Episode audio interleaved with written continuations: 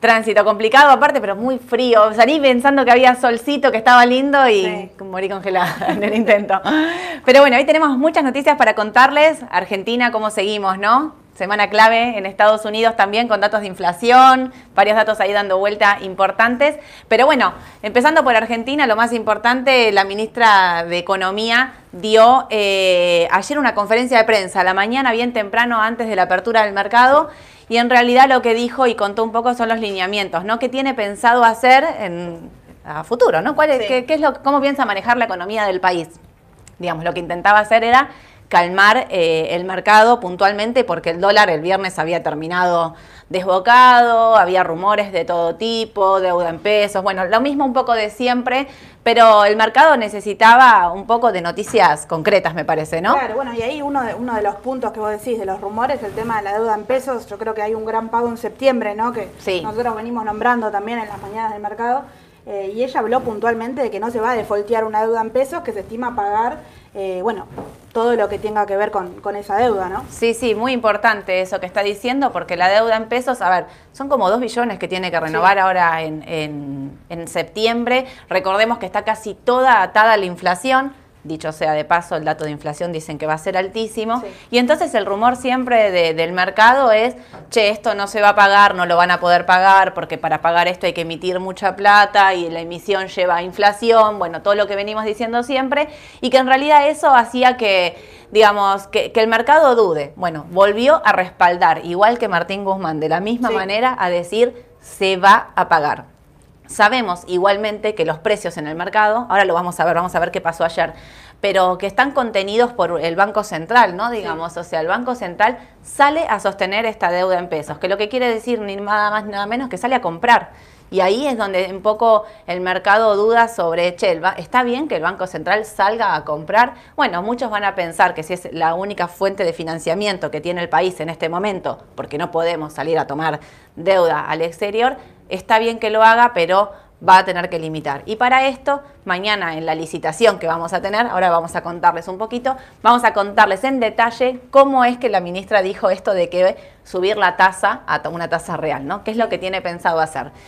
Eh, por otro lado, luego el tipo de cambio también, y dijo que el tipo de cambio estaba bien, que no va, no va a devaluar. Digo, para los que me preguntaban si había que comprar dólar futuro, si había que comprar dólar linked y demás, bueno, si siguen, como decíamos el otro día con Edu, si siguen con esta misma postura de hacer estas devaluaciones cortitas, diarias, digamos, pero no hacer una fuerte devaluación, bueno, daría a pensar que los futuros tienen que, de ROFEX sobre todo, del mercado de futuros, tienen que bajar un poquito, ¿no? O sea, y estas dos semanas, de, con toda la euforia, ¿no? Y toda la incertidumbre luego de la salida de Martín Guzmán, generó una tasa altísima dentro de lo que es dólar futuro y como vos decís, mucho rumor a, devaluación hasta que recién salió a desmentir, quizá eh, lleve un tiempo que baje la, tasa, ¿no? A ver cómo cómo sean las medidas y cómo vaya actuando también, ¿no? En el transcurso de los días. ¿Qué hace de acá en adelante y cómo digamos, no tenemos ni grandes vencimientos ni nada que sea una prueba de fuego, por suerte, en el corto plazo, pero sí eh, tenemos esta cuestión de decir, bueno,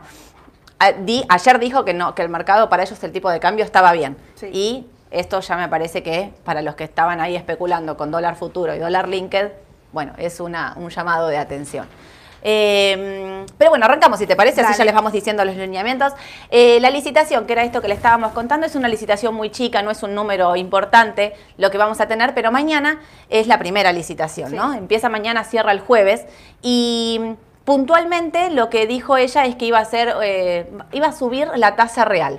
Y entonces acá, algo que a Martín Guzmán se le había pedido muchas veces y no lo hizo, digamos, él tenía otra estrategia, es esto de no subir la tasa del Banco Central, sino que el Tesoro suba la tasa y que el Tesoro sea el que tiene eh, tasa positiva. Entonces, ¿qué quiere decir? Que migran los fondos de un lado para el otro, los, los del central, que serían como las LELIC, para que ustedes entiendan, a bonos con ser o letras. Lo puntualmente lo que está diciendo ella que las LEDs, que son las que tienen tasa fija, va a subir la tasa y que esa tasa va a ser positiva. Entonces lo que están haciendo es migrar los fondos de un lado para el otro, puntualmente. Bueno, veremos a cuánto sube esta tasa mañana. Eh, lo que sí lo dijo claramente, va a ser una tasa positiva, con lo cual se espera, digamos, cuánto hay de inflación. está alto el tema de la inflación, ¿no? Se viene... Em, y se espera ya cercano a un 6% de vuelta. Sí, piso, ¿eh? Estamos, al otro día habíamos dicho con Edu un 5, pero bueno, ahora con la suba del dólar y demás estamos hablando de un piso de 6, muchos dicen 7, eh, y algunos los más negativos están hablando de una inflación de dos dígitos para el mes de julio.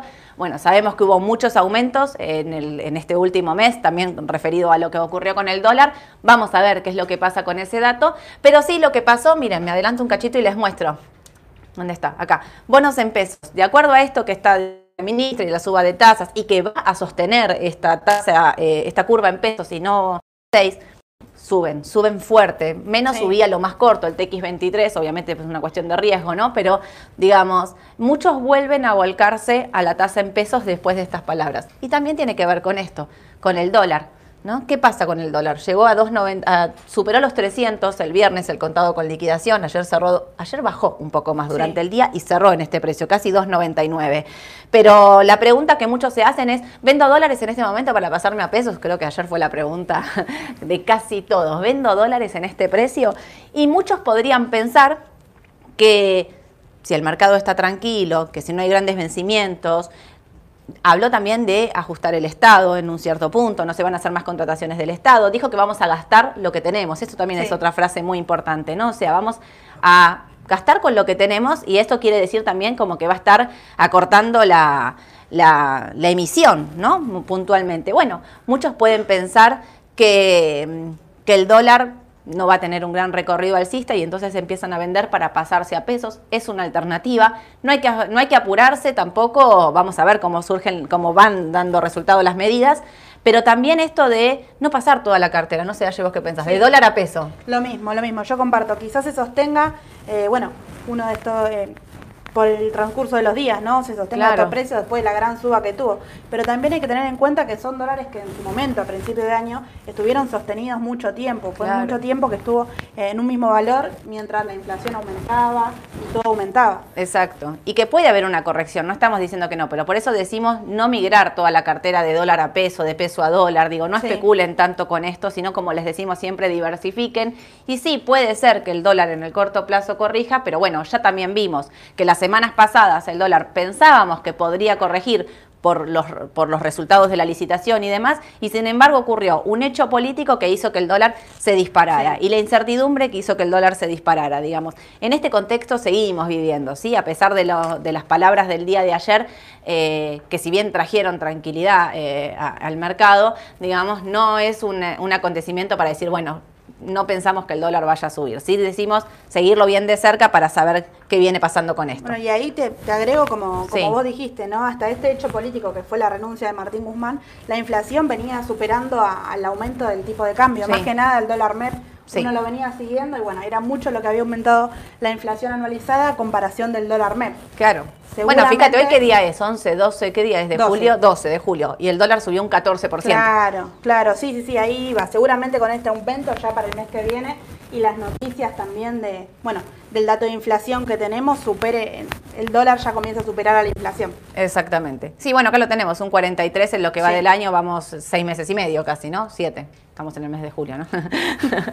Eh, bueno, acompañando un poco entonces esto que estamos contando del Banco Central y demás, eh, de la licitación, perdón, es el Banco Central, el Banco Central que sostiene esta deuda en pesos, como decíamos recién, y que en realidad lo que estamos eh, diciendo es qué va a hacer con las LELIC, ¿no? Y el Banco Central, ahí están hablando de un instrumento porque ayer mucho se habló de este instrumento financiero, que no sé si todos los conocen, pero para darle liquidez al mercado y para darle certeza. Ya se juntó con los fondos comunes de inversión y les ofreció un mecanismo para que puedan y estén seguros de que van a poder salir de los instrumentos en pesos cuando y como quieran. Entonces lo que se está hablando es que el Banco Central podría lanzar un put. ¿Qué quiere decir? Esto es una opción de venta.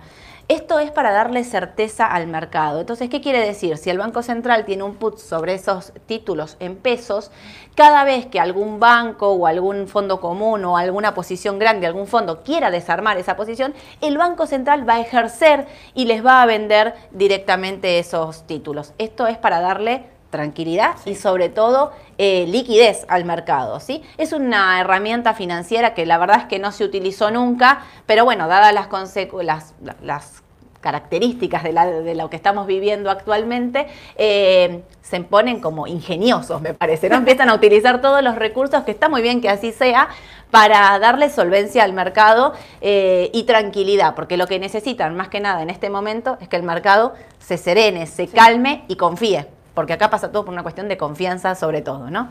Bueno, ahí les contamos entonces un poquito del dólar, que era esto que estábamos hablando, y los bonos con ser. Muchos preguntaban si era una oportunidad de, comprar bonos ser. Bueno, los que compraron bonos ser y se arriesgaron y tomaron el riesgo, les fue bien porque vimos lo que estaban subiendo, ahí sobre todo los largos, se me trabó la pantalla, no me va. Ahí va. Eh, ahí está. Eh, sobre todo los que son largos, miren lo que subieron. Miren lo que subió el TX26 en el mes, un 26 y medio. Pero volvemos a repetir, el riesgo siempre es latente eh, y la volatilidad que tienen esos instrumentos, ¿no? Digamos, muy, muy atentos a, eso que está ocurriendo. Sí, bueno, de Argentina estamos más o menos, ¿no? Vamos entonces a lo que está pasando en el mundo, porque el mundo también, vieron que está revolucionado. Hoy estoy trabada, ¿eh? no, no es mi día, ahí está. el mundo está convulsionado con todo esto que está ocurriendo porque hay recesión, en, aparentemente hay recesión en Estados Unidos. Dicen que la recesión de Europa es más certera que la de Estados Unidos. Y ayer tuvimos, después de 20 años, casi una paridad euro-dólar, casi uno a uno. Estuvieron ahí cerquita. Hoy incluso bajó un poquito más. 1, me dijiste. 007. 007, casi que 1, dale. 1,007 es 1. Em, pero bueno, rebotó un poquito enseguida. Eh, todo el mundo mirando esto. ¿Por qué todo el mundo mira esta relación euro-dólar? Y esto tiene que ver con lo siguiente. Si el euro eh, se acerca a la paridad con el dólar, lo que pasa en Europa, que está en recesión y que tiene mucho tema con el gas por esta guerra eh, Rusia-Ucrania, recordemos que casi todo el gas de Europa eh, proviene de, de, Rusia, en realidad lo que les pasa es que aumentan las importaciones porque les empieza a ser cada vez más caro, porque su moneda perdió valor. Sí. Entonces, lo que, la balanza comercial entre las exportaciones y las importaciones les empieza a dar negativo. Esto es lo que están diciendo que si suben más la tasa, como todos los bancos centrales del mundo, lo que genera es recesión y que Europa está encaminada a una recesión severa, crítica. A esto le suman, por ejemplo, que China me volvió de nuevo con el tema del COVID, sí. Ayer me mira con cara de no te la puedo creer. China está de nuevo con el tema del COVID y hay algunas ciudades que empiezan a estar confinadas y demás. Pero puntualmente lo que pasa es que consumen menos. Consumen menos de Europa también. Entonces, bueno, de ahí viene el tema, ¿no? O sea, esta recesión. Y también, bueno, también radica en eh, lo que fue la suba de la tasa de interés en Estados Unidos. Ello tuvo mucho que ver en la apreciación que tuvo el dólar contra el euro. Es decir, Estados Unidos ya de lo que va del año subió un 150 puntos. Sí. ¿sí? Eh, la tasa de interés y Europa todavía no, eso no lo tocó. No, viene muy retrasado el tema de la tasa. Al contrario, de eso quería hablar ahora. Por ejemplo, eh, mañana viene el dato de inflación en Estados Unidos. ¿Me dijiste anual? 8,8. 8,8 se espera eh, el anualizado, altísimo. Pero bueno, vamos a decir, si el número sería más alto de este 8.8, la Reserva Federal podría escalar a estos 75 puntos, sostener esos 75 puntos de suba o incluso subirlos más. Si es por debajo, las expectativas y las, digamos, el consenso del mercado es que podría subir la tasa 50 puntos. De esto también va a depender lo que pase con el eurodólar, porque es esto que dice Aye, ¿no? La Reserva Federal se adelantó y empezó a subir la tasa a todo vapor y Europa está ahí como quedado, como esperando a ver qué es lo que ocurre, ¿no? Pareciera como que, se durmió un poco, porque ganó mucho valor, ¿no? Lo que es el lo que es el dólar y lo que es la, liquidez también en dólares. claro, cada vez que sube la tasa, el dólar se fortalece. De hecho, por eso también puse el oro. El oro está en mínimos de nueve meses. Tiene que ver con esto, ¿no? Con que el, el dólar cada vez tiene más valor incluso contra la moneda principal, que es la segunda moneda, ¿no? El euro de toda la comunidad. Eh, por eso es muy importante el dato de mañana de inflación, que si bien vino el, viernes el dato de, empleo. de empleo, que vino bien, sí. vino un poco peor del anterior, pero vino bien contra el estimado, ¿no? Pero así.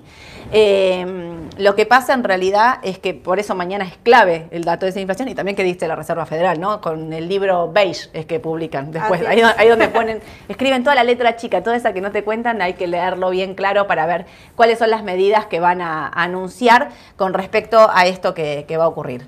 Bueno, acá puse Twitter. Esta novela es buenísima.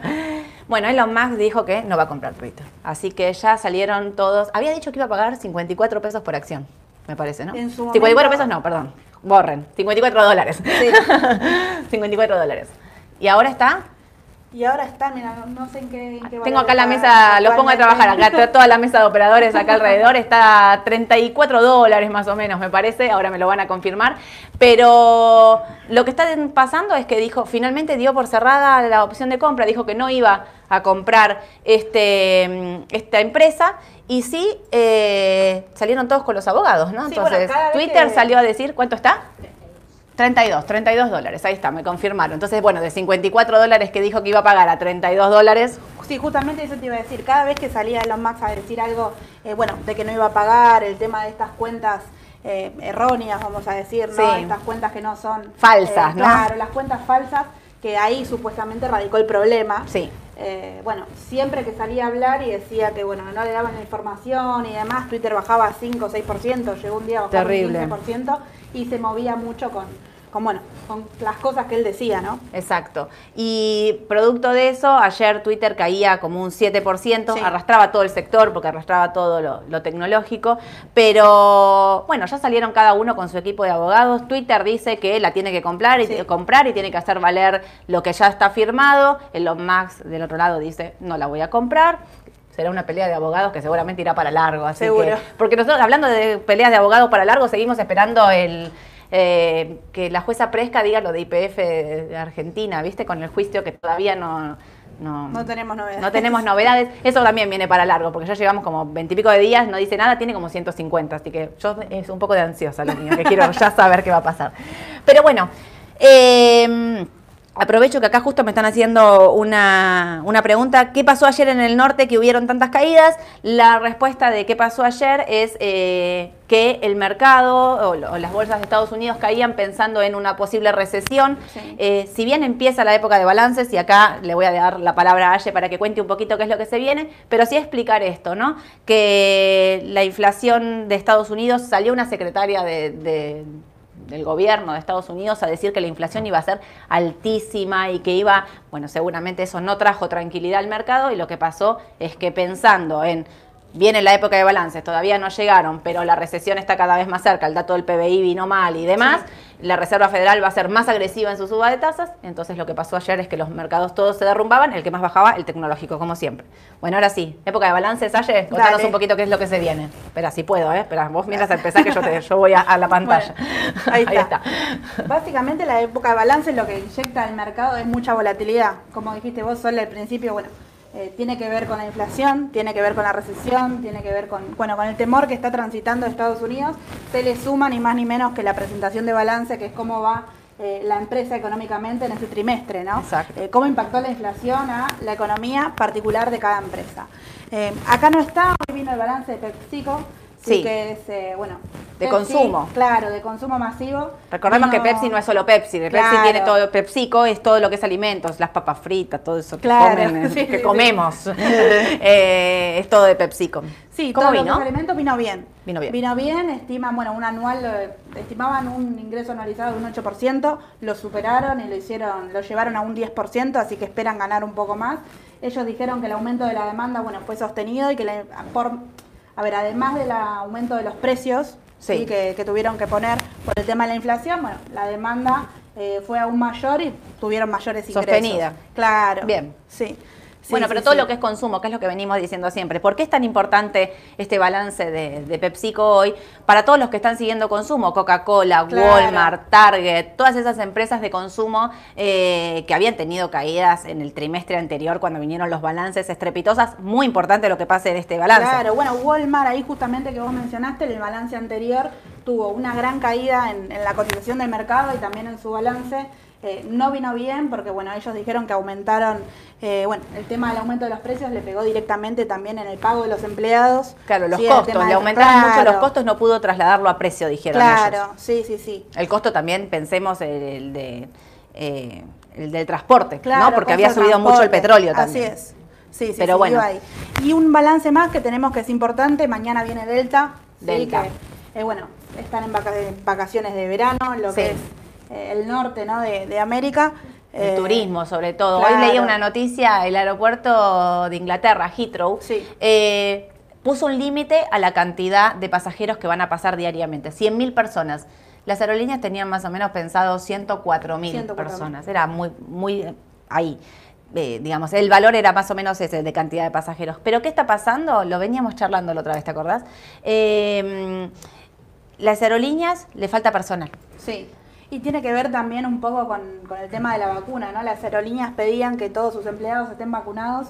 Eh, hay mucha gente que sí está en contra, ¿no? De lo que es la vacunación, quizás no se quieren vacunar, o mismo eligieron otro trabajo. Ahí hubo mucho cambio de trabajo por tema de bueno, de inflación y demás. Y también eh, muchos despidos, porque en la época de pandemia, recordemos que las aerolíneas despidieron a una cantidad impresionante de gente que evidentemente no han vuelto a contratar o por algún motivo no han contratado. Y lo que pasa hoy es que falta personal. Y producto de eso hay cancelaciones de vuelo, horas de espera, pérdida de equipaje, bueno, Pobres, los que quieren parece hasta si querés viajar te estoy tirando pálidas. Es buenísimo viajar, espectacular. Pero bueno, parece que si vas al aeropuerto tenés que ir con, con paciencia, con mucho tiempo y paciencia. Y lo que estaba ocurriendo puntualmente, bueno, mañana Delta es clave este balance, ¿no? A ver si. Y ese primer balance de las aerolíneas, yo creo que, bueno, como PepsiCo trae el termómetro al consumo masivo, yo creo que Delta va a traer un poco de cómo está la, las aerolíneas y cómo fue este trimestre, ¿no? El turismo, tal cual. Bueno, ¿y qué más viene? Y acá, que creo que es lo que más se está hablando, ¿no? La llegada de los balances financieros. Sí, tenemos JP Morgan, Citi, Wells Fargo, Bank of America entre, entre el jueves y el viernes. Sí, vamos a tener la presentación de todos los balances y ahí va a ser eh, el real termómetro a una, a una recesión. Exacto. Yo creo que va a estar... Eh, a ver cómo les vino este balance, si vino bien o no, si pudieron soportar estos meses de inflación muy alta, tasa alta y, y a ver que si realmente sobre todo lo que se mira acá es eh, la tasa alta al banco la beneficia, pero sobre todo es el tema del consumo y ver si la gente pudo pagar sus hipotecas, si no hay deudores, digamos, cómo, cómo vienen los números de un banco puntualmente. Eso es lo que está lo que estamos mirando. Y entre las principales empresas, bueno, presenta UNH también, que es una, una de las principales de salud. Sí. que yo también le, comentaba solo antes de arrancar, el trimestre pasado, el, el mes pasado, perdón, fue una de las pocas empresas que terminó positivas. Sí bueno, porque el sector de salud es eh, un sector defensivo en las bajas del mercado, ¿no? O sea, uno entra en salud eh, para un sector que baja menos que el resto del mercado. Claro. Igual que decíamos siempre, servicios y consumo, tiene que ver con eso puntualmente. Y una de las empresas que, que también no, no, está en el listadito que presenta el jueves es eh, TCM, sí, de semiconductores. Ahí Sole comentaba que bajaron también fuerte ayer las tecnológicas.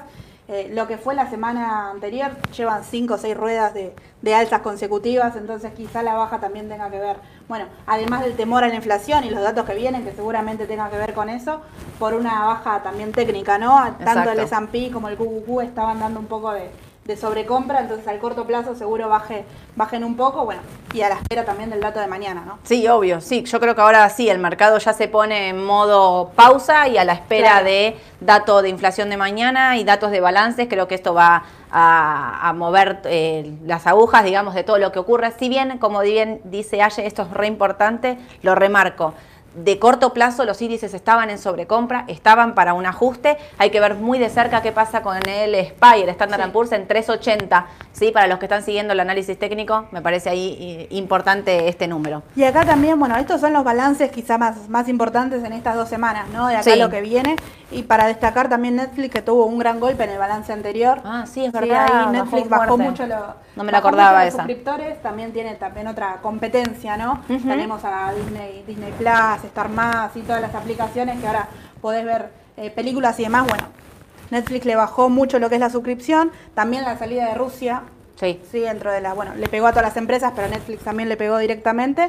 Eh, así que bueno, para quien siguen ahí lo que es eh, consumo, el 19 de, julio está la presentación. Perfecto. Y agrego una más, ahora acá que la estaba viendo, es Verizon. Para los que siguen en el sector de comunicación, Verizon, una empresa que venía muy bien con sus balances, que viene ahí, bueno, vino el otro día el balance, bueno, el otro día, el trimestre anterior, subió bastante fuerte. Es una empresa que tiene balances bien sólidos, en sus números viene el sector de comunicación, si bien no lo está reflejando tanto como un sector a tener en cuenta para o sea, el sector de comunicación siempre es defensivo. Esta vez no está funcionando tan de esa manera, pero sí el balance de Verizon, que es una empresa bastante estable, está siempre más o menos ahí por los 50 dólares, se espera que venga bien y así que para los conservadores también es una, alternativa, ¿no? Y para los conservadores y para también aquellos que quieren una empresa quizá más sólida, ¿no? Para, para largo plazo. Verizon es la principal empresa de, comunicación que se, esté metido en la industria de metaverso, eh, que es toda esta tecnología del futuro que se estima que de acá a cinco años tenga una gran proyección. Así que bueno, también quizá para, para quien quiera sostenerla a largo plazo, bueno, los fundamentos están, están, muy, muy buenos. Perfecto. Bueno, Aye, perfecto, buenísimo. Te hago algunas preguntas, así vamos terminando. ¿Qué piensan eh, que el gobierno si va a intervenir para bajar el contado con liquidación? Eh, bueno, la verdad es que no sé si van a intervenir para, bajar el contado con liquidación. Creo que las mismas noticias hacen que si el mercado cree y tenga confianza, el dólar baje. Eh, por otro lado, Pelle dijo que no faltan reservas, que estamos viendo reservas, así que eso tendría que, a ver, digamos, viene como un poco en línea con todo lo que viene diciendo por ahí muchos piensan, repito un poco lo, de cuando empezamos, que si el mercado confía, que si la licitación va bien y que si em, no hay grandes sobresaltos, después de la recorrida alcista que tuvo en las últimas semanas, tendría que corregir o bajar un poco. Pero no sé si van a estar interviniendo para bajarlo. No sé, realmente eso queda muy del minuto a minuto y según como ellos vayan viendo los números, pero sí que el Banco Central está interviniendo directamente en la compra de bonos en pesos y eso, sí, Lo, lo, han dicho varias veces. Eh, ya casi estoy, ¿eh? porque me preguntaron eh, qué opinamos de refugiarnos en ONs.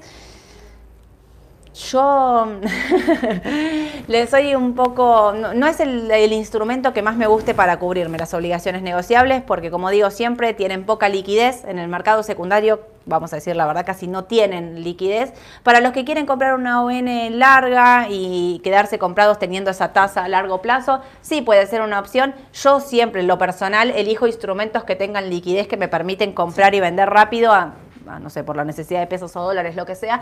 Entonces no es el instrumento que más me gusta. Y también me agarro un poco de que estas empresas para pagar en dólares tienen que ir a, pedirlos al Banco Central y si el Banco Central tiene pocas reservas es como difícil pensar, ¿no? Sí, una cuestión de prioridades también. Claro. ¿Qué hará en ese momento el Banco Central cuando tenga que decidir si pago una deuda quizás pública o lo destino también para engrosar la reserva, que es algo que me está pidiendo el FMI? Exactamente. O pago la, deuda de una obligación negociable, ¿no? Le doy los dólares a la, a la, empresa para que haga el pago. Yo creo que ahí va a estar el punto. Sí, si bien son empresas muy sólidas, empresas que vienen con buenos balances, porque están emitiendo N, por ejemplo, Pampa, digamos, eh, Pan American Energy también. O sea, son empresas muy sólidas y que por balances son increíbles, eh, vienen muy bien, pero bueno, yo puntualmente a mí no, la ON o la obligación negociable no es eh, la herramienta y el instrumento que más me guste para invertir, pero sí es válido. muchas ON están saliendo con dólar linked. Bueno, ahí también cuidado, ¿no? Por ahí conviene más algo a tasa alta o no sé, los que están ajustados por ser, digo, porque si el banco, eh, si la, ministra de Economía está diciendo que no va a devaluar, digo, no, tiene mucho por ahí sentido entrar en un dólar link, salvo que sea muy larga y entonces sí te quedes ajustado al dólar oficial a largo plazo, ¿no? Eh, la última, Aye. Eh, opiniones de Meli, de Mercado Libre. ¿Tenés opinión? ¿Te gusta? ¿Te gusta el papel? Más o menos, más, o menos me parece que es un papel que, traicionó, digamos, ¿no? los, últimos tiempos. Eh, lo que sí bajó mucho, bajó muchísimo. Yo creo que ahí va, eh, al igual que todo el mercado de Estados Unidos, ¿no? Venimos eh, con una baja ya de un 20%, puede llegar a dar oportunidad de compra a estos precios, sin duda, para aquel que le gusta el papel y, mismo también acumularlo.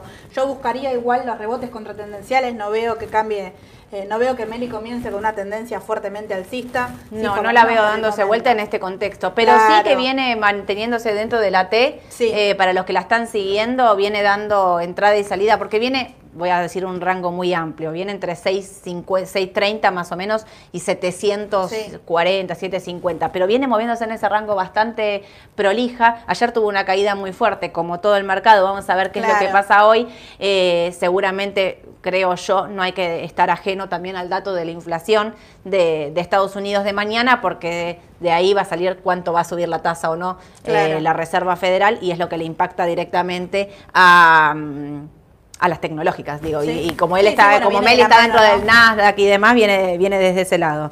Eh, comprar, bueno, sigo leyendo, pero me recomendarían comprar bonos luego de los de anuncios de ayer.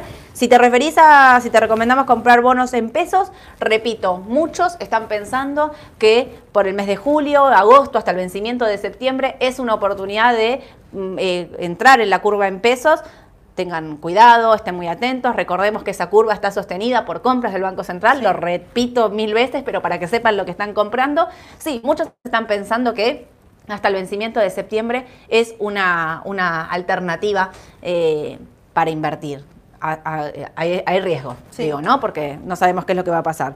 Y la última, ahora sí, con esta cierro. Si tengo dólares, ¿en qué invierto? Bueno, si tenés dólares, ¿en qué invertís? Ahí va a depender mucho del el riesgo que quieras asumir, porque como estamos diciendo siempre, de corto plazo, las inversiones en Argentina, que son de riesgo, pero bueno, ayer hubo un rebote en los bonos dolarizados, estaban en mínimos históricos, 18 dólares con 50, pagaron la renta, también hubo un ajuste ahí estoy hablando puntualmente de la L30, de eh, pagaron la renta 0,25 centavos de dólar, ajustó, pero igual hicieron mínimos históricos, ayer rebotaban un 1% más o menos.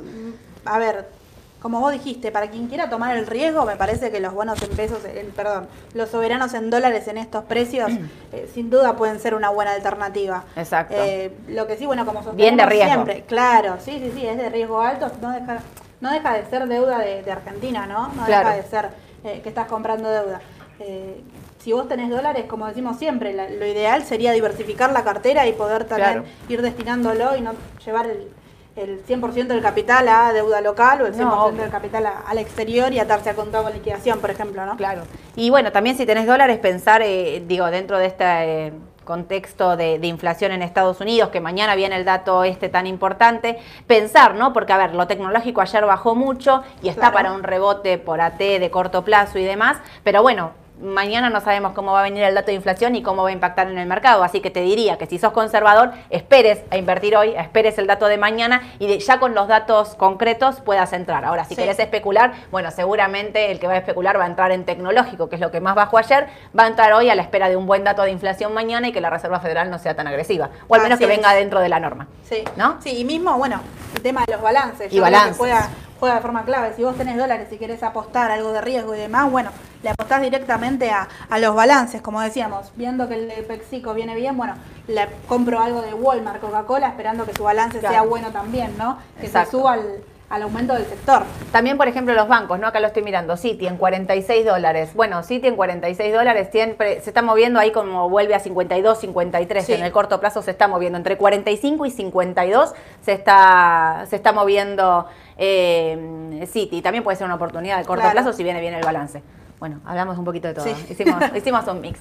Eh, como les digo siempre, para los que no nos pudieron ver en vivo, en unos minutos se va a estar subiendo el audio a Spotify, la mañana del mercado, Raba Bursátil. Eh, nos vemos el jueves, 9.45.